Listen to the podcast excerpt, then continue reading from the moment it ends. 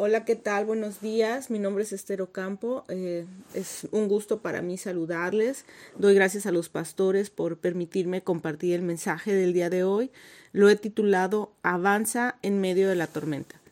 Y bueno, antes de iniciar, por favor, permíteme orar. Señor, te doy muchas gracias, Padre, por tu palabra.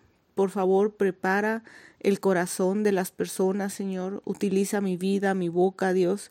Pon los pensamientos adecuados para transmitir, Señor, lo que ellos eh, requieren oír. Te lo pido en el nombre de Jesús. Amén. Muy bien, eh, familia. Quizá hoy muchos de nosotros estamos pasando por un proceso, pero mm, la verdad es que no nos hemos dado cuenta que el problema no es el problema. ¿Alguien ha escuchado esto? ¿Que tu problema no es el problema? Bueno, esto sucede cuando estás pasando por una crisis, pero ya la crisis no es el problema, ya estás sumergido en cosas eh, diversas a lo que originó tu problema. Y ojo, quiero decirle aquí con, con mucho amor y gran temor santo, Quizás estás pasando por COVID o pasaste por COVID o por una ruptura amorosa o malos entendidos en el trabajo. Mm, has tenido quizá una mala experiencia en la escuela o quizás sufriste una atracción por parte de tus amigos o estás batallando con viejos hábitos que, que te entristecen, te hacen sentir mal. Y bueno, es verdad, todo esto duele. No es bonito atravesar problemas Sabes, este mensaje es para animarte. Vengo a decirte que no permitas que el proceso que estás viviendo se convierta en una temporada. Por favor, no permitas que produzca en ti un estancamiento. Familia, no nos estacionemos en nuestras circunstancias. Es momento de avanzar. ¿Y cómo se hace esto? Bueno, quédate porque vamos a decirlo en unos momentos más. Antes me gustaría primero comentar algunas definiciones que nos van a ayudar a comprender el contexto del mensaje. La Real Academia Española define la palabra tormenta como perturbación atmosférica violenta, acompañada de aparato eléctrico y viento fuerte, lluvia, nieve o granizo. Es decir, es una gran cantidad de algo, especialmente si es impetuoso y violento. Eso es una tormenta. Y el proceso lo define como una acción de ir hacia adelante. Es un transcurso del tiempo y su sinónimo de proceso es evolución, desarrollo, fase, transformación. Y temporada lo define como espacio de varios días, meses o años que se consideran aparte formando un conjunto. Y tenemos, por ejemplo, temporada de verano, temporada de nieve, o incluso alguien ha escuchado esta expresión, la mejor temporada de mi vida. Y bueno, partiendo de estos tres conceptos, quiero leer el pasaje que vamos a leer, que se encuentra en el Evangelio de Marcos. Marcos fue discípulo de Pedro. Me gusta su narrativa, porque Marcos entiende el concepto de discipulado. Es en esencia una relación con Jesús, y así lo plasma en su libro es una enseñanza de que la comunión con Jesús constituye la esencia de la vida del discípulo. Implica confiar en Jesús, confesar que Jesús es nuestro Señor, seguir el ejemplo de su conducta, obedecer sus enseñanzas y dejarse moldear por una relación con Él. Acompáñame a leer la escritura que se encuentra en Marcos capítulo 4, versículo del 35 al 41 de la nueva traducción viviente. Comienzo. Al atardecer, Jesús dijo a sus discípulos, crucemos al otro lado del lago. Así que dejaron a las multitudes y salieron con Jesús en la barca, aunque otras barcas lo siguieron. Pronto se desató una tormenta feroz y olas violentas entraban en la barca, la cual empezó a llenarse de agua. Jesús estaba dormido en la parte posterior de la barca, con la cabeza recostada en una almohada. Los discípulos lo despertaron. Maestro, ¿no te importa que nos ahoguemos? gritaron. Cuando Jesús se despertó, reprendió al viento y dijo a las olas, Silencio, cálmense. De repente, el viento se detuvo y hubo una gran calma. Luego, él les preguntó, ¿por qué tienen miedo? ¿Todavía no tienen fe? Los discípulos estaban completamente aterrados. ¿Quién es este hombre? se preguntaban unos a otros. Hasta el viento y las olas lo obedecen. Familia, ¿alguien aquí se ha preguntado qué hace esta tormenta en mi vida? ¿Qué tiene que ver todo, todo este tema de Jesús y los problemas?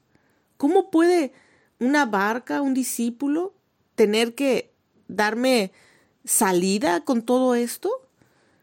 ¿Sabes? A Jesús le importa la situación que estás pasando. Le interesa que sea un proceso y no una temporada. Jesús tiene el poder no solo para calmar el mar y la naturaleza, sino que tiene poder sobre cualquier circunstancia que estés viviendo. Escucha, no es malo estar en una temporada. Lo delicado es quedarse a vivir en ella. Entonces, es importante aprender que una fe débil no me ayuda a pasar una tormenta. ¿Notaron en la lectura? Hablaba de más barcas. No solo había una. Cuando los discípulos y Jesús subieron a la barca para pasar al otro lado del mar de, Galilea, esto lo habían hecho justo después de que Jesús había predicado una multitud. Por tanto, había más barcas cercas. Quizá hoy tu barca y la mía están cerca de Jesús.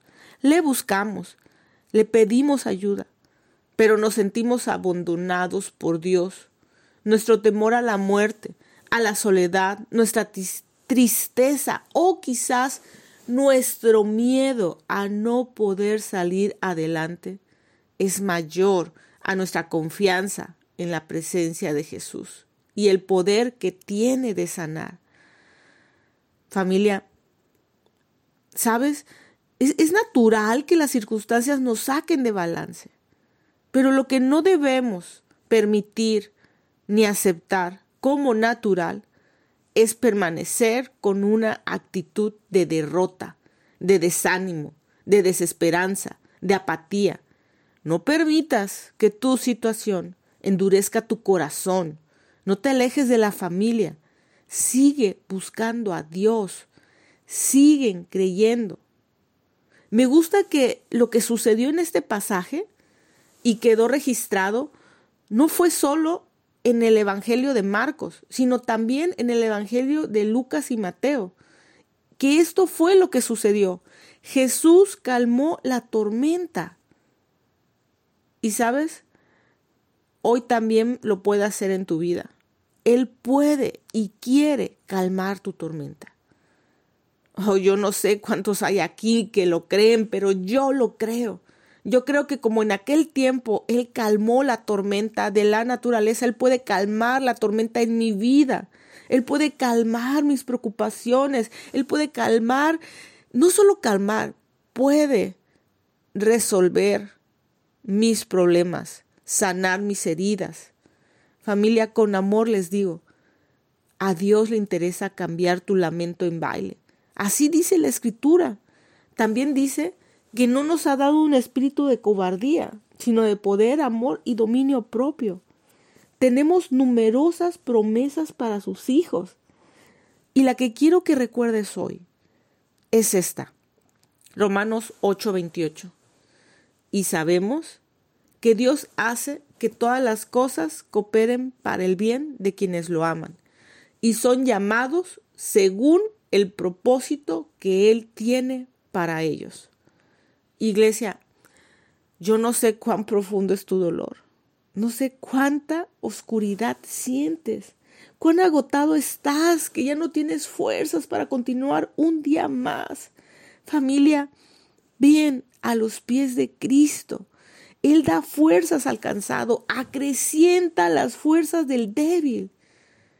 que el Señor Dios sea tu refugio. Busca siempre su presencia. Ven a descansar al abrigo del Altísimo. Escucha, familia, esto no es un descanso pasivo. No, no, no, no lo es. Se requiere que te rindas a Dios, que lo busques y le creas sus promesas.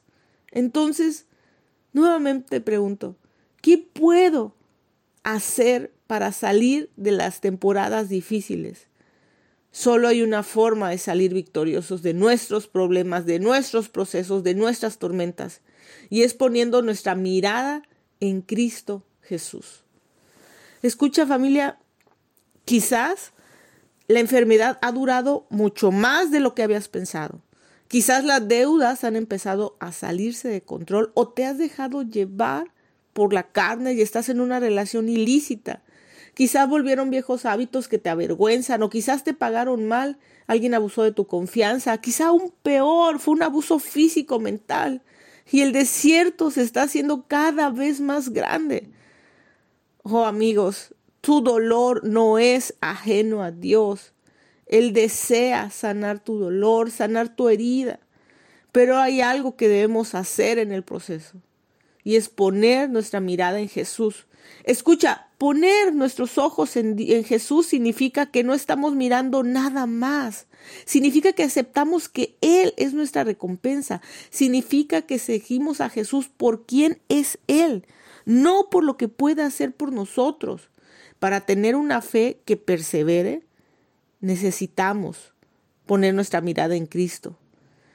Sabemos que Él es soberano incluso sobre todas las cosas malas en el mundo.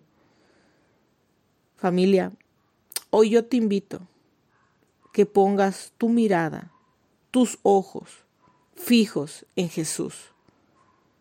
Porque esto también es fe y es crecer en Él, es valorar su sacrificio. Esto también significa hacer lo que Él hacía, amar, perdonar, predicar, apoyar. Leemos en la escritura Hebreos 12:2.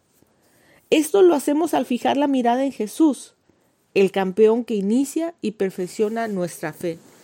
Debido al gozo que le esperaba, Jesús soportó la cruz sin importarle la vergüenza que ésta representa. Ahora está sentado en el lugar de honor, junto al trono de Dios. En este día yo quiero animarte a soltar las cargas que nos agobian.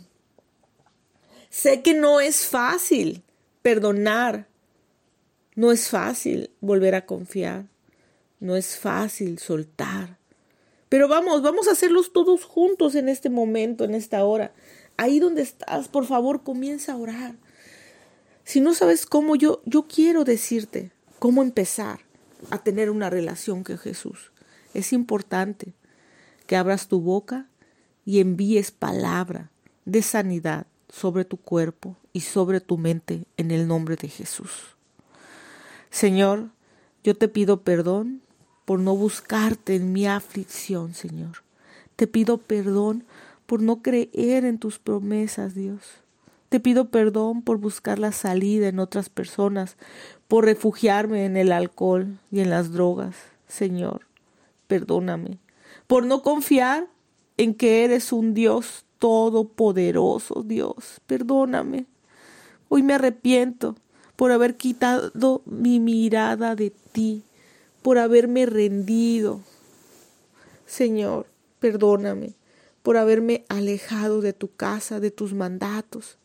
Señor, yo me arrepiento por preferir mis intereses antes que los tuyos por no escucharte, Dios, yo me arrepiento.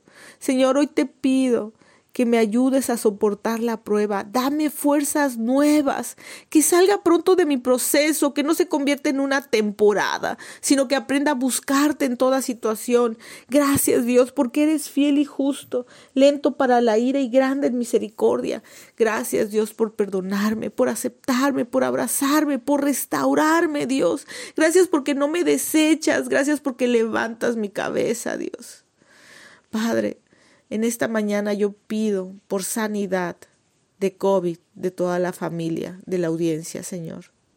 Declaramos que sus cuerpos son fortalecidos en el nombre poderoso de Jesús. Declaramos que su ser interior se fortalece y, y declaramos que la sanidad por las llagas de Cristo, Señor, es una realidad en su vida. Te lo pido en el nombre de Jesús. Amén.